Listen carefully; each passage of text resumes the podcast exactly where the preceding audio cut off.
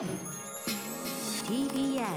Podcast はいということで木曜です。うないさんよろしくお願いします。よろしくお願いします。うないさんが嫌いな三三寒四温三寒四温あの舐めてちゃいけませんでしたね。終わりましたね、何そう。うん何終わりましたよね。何が？もうあ20三度がね続いたりして。そうね今日も赤坂ね最高気温暖かくてもう17.6コート度なんかはクリーニングに早く出しちゃいましょう今夜今夜の関東地方はね冷たい北風が吹いて寒く感じられるそうですでえっと明日もちょっとなんか寒くなるみたいですよ。明日最高気温12度くらいみたいなことらしいんでね。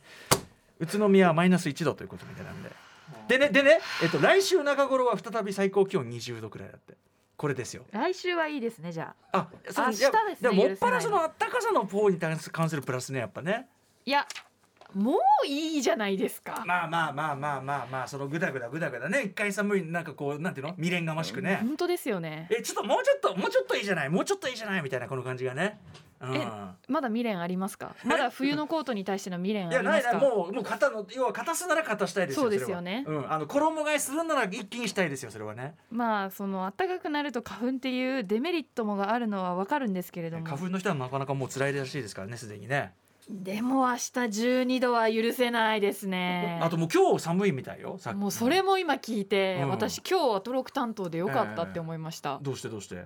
天気予報をちゃんと意識するのってこの アトロクの天気読む日。この番組しかねこの番組しか天気を天気予報が耳に頭に入ってこないんですもんね。それでうん。私も改善しましてあの、ええ。スマートフォンのね、はい。画面に天気が出るようにしてるんですよ、ええそういうのもありますよねただ文字があまりにも小さくて。知らねえ。知らねえって言ってしまいましたけど。見づらいから。ちゃんと読まないと、うんうん。ちゃんちゃんと。い意識してあ今日の気温っていう風にうん。見ないと、やっぱりこれも入ってこなくてだからやっぱりうないさんに天気のこと興味を持ってもらうにはこんなもんじゃダメなんだよねもっとね。いや三寒四温は強いですよだから。え？あだから三寒四温は興味持たずれないでしょ？持たざるを得ない。だってその今日の帰りさその暖かいからっつってさ風邪風邪ひくような感じだってあるかもしれないですよね今日帰りはね。まあ走って帰るですよね。走って？あのあそういうのやぶさかじゃないの？駅からうん。家まで走ればそんなに寒くないじゃないですか。寒くないけどいろんなデメリットもあるけどそれはいいんですね。まあうん。寒いよりは。は。そんなんだ。あそう。雨もそうですけど。まあ雨はもちろんね。もちろん。雨はもうちょっと物理的。あのだからみんなそれぞれ嫌なポイントのそのプライオリティがあって俺雨雨が絶対的に嫌なのは眼鏡してるからなんですよ。そうですよね。そうそうそう。だからそれがあるからまああの寒いなんとかよりもやっぱ、うんうん。急な雨は一番嫌ですけど、はい。そうか寒いそこまであと風ですね。風はね。あ雨より風の方が北風です。そうなんですよ。それも嫌で。ね。えひびちゃんも風が風がすごい怒ってましたよ。風の野郎っつって。こう思うと、春夏秋冬好きな季節はって言われた時に、はい。春と秋って選ばれやすそうじゃないですか、まあ穏やかなってことになってますもんね。春の順位下がるよな春はそんなに良くないよ。俺は前から言ってますよ、はい、春はだから春は言っとくけど暖かくもなんともねえし、うんうん。あの別になんていうのだから錯覚だよねただのね。そうです。ね落差入なん錯かなんかギャップ。イメージの良さですよね。桜が咲いたりとか。さっきまで鞭打たれてたのが鞭打たれるのや止まっただけだから、あ優しいなって違うから。らゼロに戻っただけであってみたいな。ムチムチムチ打つのやめたやつに優しいなって言ってるようなもんですからね、はいはい。バカみたいなもんですよ本当にね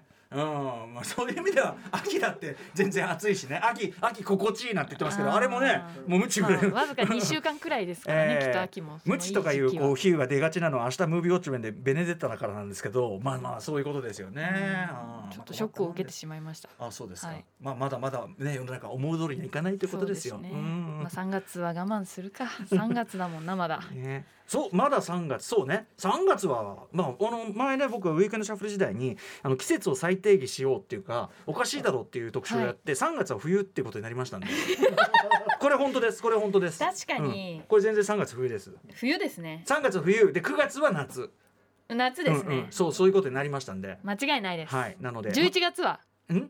11月11月はさすがにまあ秋ぐらいじゃない？秋。11月なんかまだ全然そんなあれよ今のと比べたら今より多分あったかいよ11月って。皆さん俺もうイメージ分かんなくなっちゃってるでしょ？今より多分11月ってまだねあの上着とかスキルとちょっと汗ばんだりする記憶あったと思いますよ。かじゃあ10月11月が秋というまあそんぐらいでしょうね。で12から3が冬で、12から3がもう全くその通りで、うんうん。もうそう4から。実感としてもそうでしょ？本当にね、うんうん。でで4だ春4だけじゃないですかただじゃあ。4は4が春ってのももう前半ねそのお花見してる時なんか夜寒い。寒いじゃん。だからさあのさ一日の中に春と冬が両方あんのよ。今日なんかもそうだけど。だからそのじゃあ半月ぐらいですか春って。ん？一年間のうちの4月の後半だけみたいな。まあそうとかその昼間は春春だけど夜は冬冬みたいなことじゃないですか。だこれがまさにそのさその日で割っちゃうからそういうことになるんでそのよね。気温が低いとこは冬だからだからその季節の割り方がそう。なんかちょっとにそっか24時間で春夏秋冬を割っていく方が。まあねまあね。夏がとか来る瞬間があるかどうかわかんないけど。でも2つのシーズンはありますよね、いやだからそのなんかもう一個ゲージを入れるべきなのよ。秋なんかな秋分の秋とかな夏分。な南南西とかそういう感じの。だからだから今日で言えば北そうそう北北北東みたいな。そうそう。だから今日で言うと今日はだから春春と冬が春冬？だから春分の冬みたいなさことなのよ。冬分の春もあれば春分の冬もあるみたいあな今このさ春春分の冬って言い方さはいはい。もうちょっと分かんないけど冬分の春なのか冬今今のこの感じに皆さんすごいしっくりきてない？そうですね。超来るでしょ？これですよ気象気象庁さん新しいこの間じ違いない。異次元の。4つっていうのがうん。やっぱり4つ納得いかないというか不満を抱かせる。プラス列も入ってますから今はね。ああそうですよね。そうなんですよ。だから夏分の列とかそういうのも出てきます。なんかこう天気予報の原稿で春の訪れですみたいなのがあったらダメダメ。そんなのダメダメ。ダメ春の訪れなんて原稿書いてるやつは脳みそ1ミリも動かしてないですよそんな。冗談じゃ。だって訪れ訪れたと思ったらこうやってねそのこうあるじゃないそのそうですね。スウェイバックですよこうボクシングボクシングボクシング三歩進んで二歩戻るみたいな。そうそうそう。蝶のように前八の上に刺すわけですよ、だからあのってことです。ちょっと面倒くさくなっちゃったっていうね。ああ天気の話ですっかり6分間過ぎましたということで始めたいと思います。アフターシックスジャンクションありがとうございます。After Six Junction. 3月2日ですね木曜日時刻は今6時今7分です。ラジオドッキの方もラジコドッキの方もこんばんは。TBS ラジオキーステーションにお送りしているカルチャーキュレーションプログラムアフターシックスジャンクション通称アトロク。パーソナリティは私ラップグループライムスターのラッパー歌丸です。そして木曜パートナー TBS アナウンサーのうないりさです。あのーウィークエンドシャッフル時代に気象予報士増田正明さんをお招きして、はい。で今までの四季の分け方はおかしいんじゃないか特集っていうのをやったんです、うんうん。うんで先ほども言いましたようにその増田さんもいや3月は冬ですよと、うん。厳密に言いますとやっぱり春分の日秋分の日、うんうん。ここがポイントになる。2016年4月9日に放送いたしました。なので、えっと、厳密に言えば春分の日までが冬なんですよやっぱしということは3月21日が今年は春分の3月21日なのでうんうん。ここまで冬と、そうです。これはもうあのーもう言い切ってしまっていいと思います。3月21までは冬なんですよ皆さん。なのであのーあ三寒四温冬分の春って感じですか？冬分の春。今。いいね。冬南分の春いいですね。分その分って何なんだってことなんだけど よくわかんない分母は冬っていう。分分母からの分分子なんかわかんないけど。ね冬分の春。そうそうそうそうそうそう。なのであの皆さんまあお風邪をひかぬように。だから結局その最高気温最高気温ばかり注目しますけど最低気温見てみれば結構冷えになってるのはこれはもう実は書いてあるわけですね。いろんなデータ。うないさんみたいにはい。データに目を向けない、はい。でデータの字の大きさのせいにして目を向けない、大きい数字にばかり目を取られ。そうですね。大きい数字すら見ていない。でもテレビうのん右上にあるあええ。の字幕スーパーあるじゃないですか、ええで天気予報になると大体、え春の陽気最高気温20度とかしか書いてないんですよ。最低まで書いてないんです。よそうだね。でも気をつけて最低気温は5度まで書いてないんですよ。そうね。だからもっともっとその大きい字で 年寄りかよっていう話ですけどね。まあまあまあ。だからそういうことだから今までのちょっとその分け方が大雑把なんですよっていうのは私2016年から訴えかけてるところでございます。うん。はい、でもそのでも冬分の春春春分の冬この感じはちょっとあの今日話しててあの浮かんだところなのでちょもうちょっと精度を上げてお話ししたいなと。でもその明確に春分の日まではっていう話を聞いて、ええええ。あの納得するようにします。だから逆に、えっと、春分の日ふ過ぎてんのに冬日とか来たらそれはそれは怒っていい。それは怒っていい。え？怒っていい。怒って怒ってそその時においふざけんなってことになってる逆にその今はその春分の前だから、このあったかすぎんのが、おいおいちょっとそのあそっか。ただただ怒ることはない。だからそのなんかなんかあー出ちゃったのねと。あーちょっとちょっともう ちょっと出ちゃったのねみたいな。ちょちょちょちょちょ先にね。ちょちょ出ちゃったね。うん、あーそうそうはい中入っててねちょみたいなちょっと待ってあのあるじゃないですか。その出番出番があのまだ出番じゃないのに出ちゃうみたいな。あー。あーみたいな、ことあるわけですよ。お茶目が過ぎてこうねちょっと。そうそうそう。そういうことってあるわけですよなので、あのーお茶目なもんだと思っていただいて、うん。だからそのあったかい方がまだ今はちょっとおかしいんだなと思っていただいて。だから天気予報でも確かに4月上旬並みのなんとかなんて言ってるんだけどあれは要するにあのもう春と呼ばれる季節の気温にはなんて言いますがご注意くださいね。今は本当は冬ですよと。わかりました。歌丸さん、私これから最低気温に目を向けるようにあもちろんですよ最高はもう忘れます。最高。最忘れなくて忘れなくていもう最低に目を向ければそしたら最高と最低することはないじゃないですか。いい時だけじゃなく悪い時そういうことじゃないからね最高と最低ってね。まあでももう最低寒いのが嫌だったらね。そうですね。も最低気温っていうのは主に多分皆さん寝てらっしゃる時間明け夜方だと思いますんで、だからそのかける布団とか、まあ、つける暖房器具とかの塩梅ということであとはまうん。あ朝のお出かけとかですよね。うん、まあうなえさんとかけん朝早い時もあれば遅い時もあるでしょうから、うんうん、あと意外と外の方があったかい県とかありません？ね。ドア開けて「はい寒い今日寒いわ外もきっと寒い。あるあるある。ガチャ熱っ。ある。これはだから まあこれ皆さんやってると思いますがそうドア開けてね。確かにあのやっぱ建物の中ってなんかいろんな条件が確かに分かります。私も家の中結構寒いなと思って出たらあれ？っていうのがありますからね。逆も私になりですからね、うん。はいということで、はい気温の話悩まされるな。もうこの世に生まれて31年経つのになんでこんなに悩まされてるのかが。でもでもその東京ぐらいはその激しいきその天気じゃないじゃないですか。まあ例えばね。豪雪とかでも恵まれてる方です。そうそう。だしまあねまあ暑い時は暑いけどまあそれも年間の限られた季節でまだ穏やかな方ですからね。そね。ねそこそこ暮らしやすくないからこれだけの人口いるわけで。おっしゃる通り。やっぱりそれはね。そうですよね、うん。東京が首都なわけですよねだからこそ。東京とかまあ特に日本全体そこまで住みづらい、その世界全体から見たらそ本当に住みづらいところと比べれば、うん。まあ比較的まだ住みいいってことでしょうからまあまあありがたいと思いましょうよそうですこれはね。いかそうですね。いかがお過ごしむでしろその気温とか出してくれること自体ありがたいですそういうことですよ。はい、あとまあね人が住みづらくなった状態っていうのもありますから、うん。ラストバースのように。というところでラストバースの話したいんですけど、はい。えー、もともとはゲーム「ラストバース」ね。で今あの UNEXT で日本では見られる HBO のドラマシリーズが始まっておりまして、うん。これが非常に質も高くて評判だという件この番組でもやりましたし、えー、とゲームジャーナリストジニさんが熱く語っていただきました、であの3話が名作だ名作だってうん。もう公開当時からねずっと言われてたけど、はい。まあ、我々も忙しくなかなか見る時間がなくということで、はい。あのーまず昨日ねその順番を追っいますとね昨日そういえば閉まったと「マンダロリアン」うんスター・ウォーズの「マンダロリアンシーズン3今日からじゃねえか」みたいな忘れてたと思ってまあ慌てて見始めたわけですよ。えっとうなやさんはね「スター・ウォーズ」の映画の方は見てるけど、ね。ドラマシリーズの方は見てないんですもんね。ディ。ズニープラスまでは追いかけられてないっていう現状。ただあのマンダルまもちろんディズニープラスで見られる「スター・ウォーズ」のドラマシリーズもまたこれも MCU と同じで、うんまあ、ちょっとこういいいの悪いのというかちょっとあるんですけど、うんうんうん。あのマンダロリアンは文句なしにその中でも文句なしにめちゃくちゃ面白い、なんなら、うんうんあのちょっと「スター・ウォーズ」熱が冷めかけた皆さんのあれを一気に引き戻した。へえーー。シリーズで,、はい。でまあ、シーズン2でとりあえず一旦完全に終わっててただあのボバフェットっていうねそのシリーズ、まあ、彼とまあ同じっていうかこう親戚みたいな、えー種族の、まあ、ご存知ボバフェットのシリーズの最後の方でまたマンダロリアンと、えーグロークというね、まあ、ベイビーヨーダと言われていた人気キャラクターが出てきてあまた出てきた、まあ、その流れでようやくその待望のシーズン3が始まったんでちょっとマンダロリアンだけは別格っていう感じがちょっとあるわけですよ。で始まってですねまあこれめちゃくちゃ面白くなりそうこれからね、はい。まあ同じもやっぱりマンダロリアン出てくるとめちゃくちゃ上がるなみたいなね、うん感じはあると。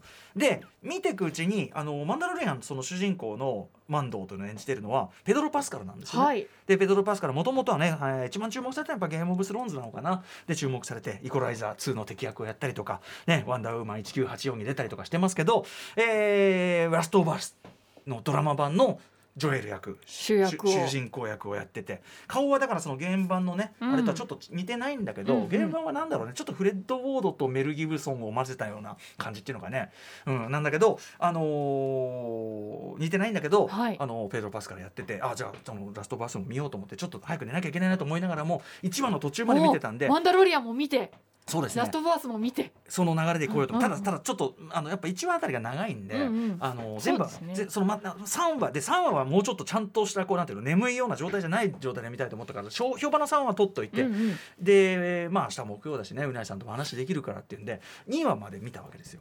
でねそしたらそのもちろん1話のその見方そのゲームから、のドラマに置き換え方が見事だっていうのはジニーさんも解説してくださったじゃない、はい。そちらもそこももちろんなんだけどでも同時にこれあのうなぎさんもツイッターに書かれてたけどゲームやってる感覚がすごく蘇ってくるような、ん。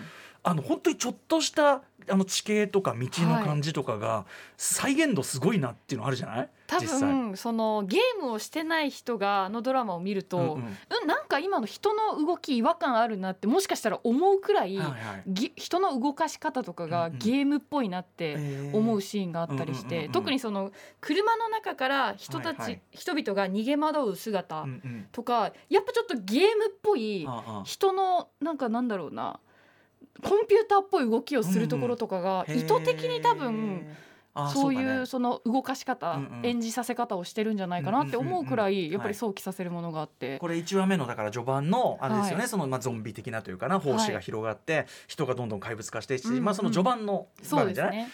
でねあのーいろいろセッティングがあって、うんうん。で結局その主人公のジョエルと、まあ、そのエリーという一緒に旅することになる女もう一人の主人公、はい。女の子合流してで結局いろいろあって彼女を無事に運ばなきゃいけないというミッションを、まあ、請け負うわけですよね。はい。で、まあ、2話目はそれが本格的に始まるわけだけど、で見ていくうちにですね私ちょっと仰天いたしましてですね、うん。何に仰天したかっていうとゲームの中で要するに私の、ね、僕らの感覚だとプレイした感覚で言うと一旦旅した街じゃん。はい。あの街とか建物。だから、うんそのゲームってやるとその空間がこのなんていうかなすごく頭に叩き込まれるじゃん。うんうんうんで映画とかドラマ映像作品もまたその空間が頭に叩き込まれる、うんうんまあ、メディアのがあってゆえには来週また建築映画、ね、建建築の面から見た映画っていうまた特集やりますけど、はい。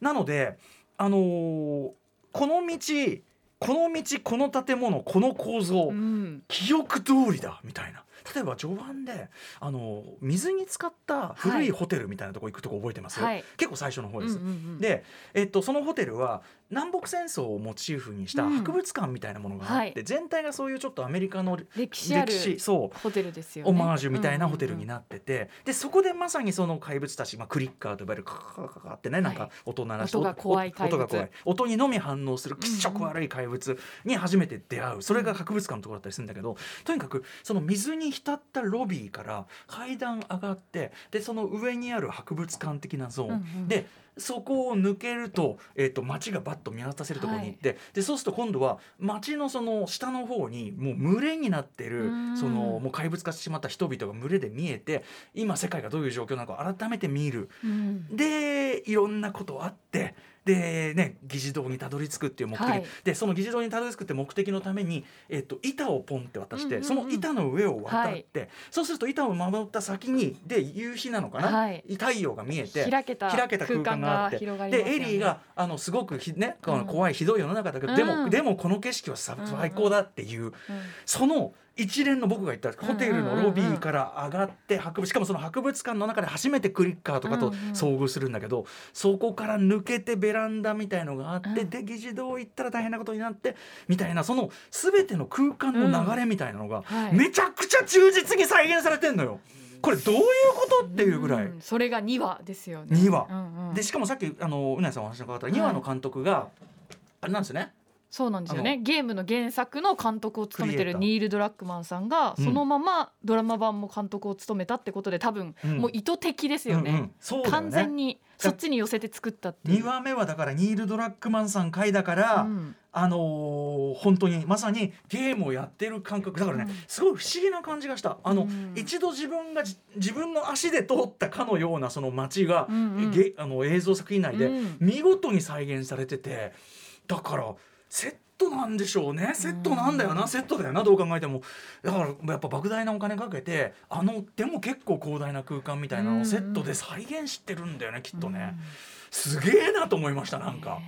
ね。でやっぱりもう一回あのゲームあのリマスターの方も2週ぐらいしましたけど、えはい。もう一回やりたいなって気持ちもなりましたし。もう一度確認したくなそうそう。本当にこういう空間感だったかも試したいし、まあ、いろんなセリフとかちょっとしたその演出うんうん。もどういうふうにあのアレンジしてたのかなっても確かめたくなったし、うんうん。いやーだからドラマとしてもすごいしやっぱりゲームのドラマ化っていう意味でも精度が高いしで、うんうんうん。びっくらこきました。ちょっとだからまだ2話目ねうなぎさはいんご覧になってないっていうあれなんでちょっと思い出しながら。楽しみに。そしてそこを超えた先にまたそのねね。噂の3話があるんですいません3話まだ見れてなくてジニーさんもあんだけおすすめおすすめということ私もちゃんとと見なきゃ。なんか大切にしなきゃみたいな。そうそうそうそう。みんながあんまりね押すから。うん。あとねクリッカーそのね化け物化した人間ってその方針の元なんだけどめちゃくちゃ造形がもともとそうなんだけど、はい。それがあのきっちりこう映像化されると本当に気持ち悪いのね。あの最初奉仕化して人間がこうさ要するにキノコ状っていうかね。奉仕にとらわれてこう死体とかあったりする、そういうのが本当に気色悪いので、はい、そんなところも見事に再現できてたと思います、えー日本では UNEXT で見られます「ラスト・オブ・アス」ドラマ版まだすいません。2話まで見ててこんな話。でも2話でもびっくらこいたという話でした、さて、えーということで本日のメニュー紹介いってみましょう。はい。この後すぐカルチャートークは一昨年2021年1月7日の将棋 AI 最前線特集でもお世話になった将棋ライターの松本博文さんが登場ですはい、えー今ですね将棋界で最も過酷なリーグの異名を持つ王将戦で藤井聡太五冠と、えーはああの羽生善治九段の、えー、7番勝負が進行中。これがまためちゃくちゃ盛り上がってるらしい、ね。あの羽生さんがまたとんでもない一手を打ってとかもうまたその藤井さんが勝ってとかなかなかいい勝負が続いてて非常に注目を浴びてる。これはわかるんだけども、天才対天才の対決。なんだけど実際どういうふうにすごいのかというあたりを詳しい方に改めてレクチャーしてもらおうということで現在藤井五段が3対2のリード、えー白熱の王将戦その見どころや藤井さんと羽生さんが対決するまでのバックストーリーを、えー松本さんに解説していただきます。はい。そして7時からは日替わりでライブや DJ プレイをお送りする音楽コーナーライブダイレクト。今夜のゲストはこちら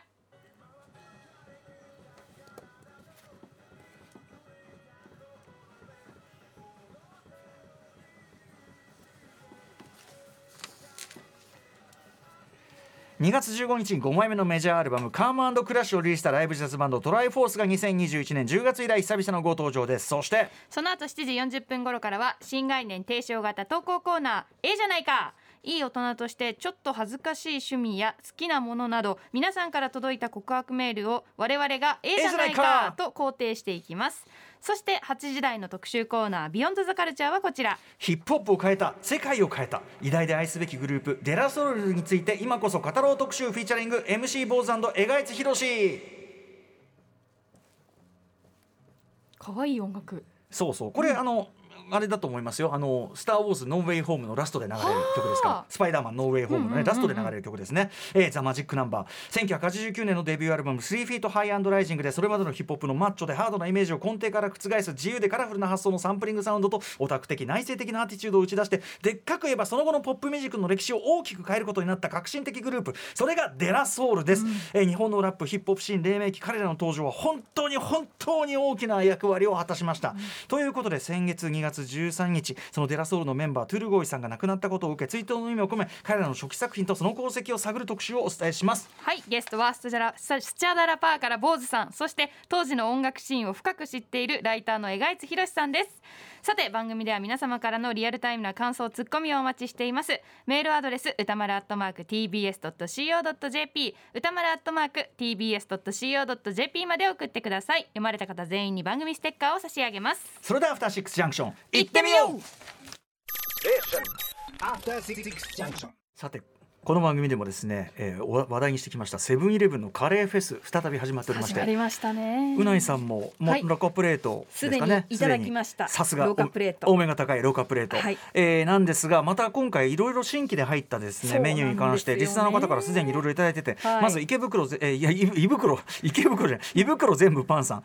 えっ、とねせエリックサウスもロカも銀座デリーも楽しみですが私の一番の楽しみは荻窪にあるトマト。開店前にお店に行ってもすでに列になっている人気店。また食べに行きたいなと思っているところでセブンとのコラボ楽しみですというトマト、はい。あとですね整井三助さんはえーっとねまあいろいろある中でさ有名サウナ店サウナ北欧さんの特製カレーライスが新規ラインナップされているって、う。ん。でなんですって。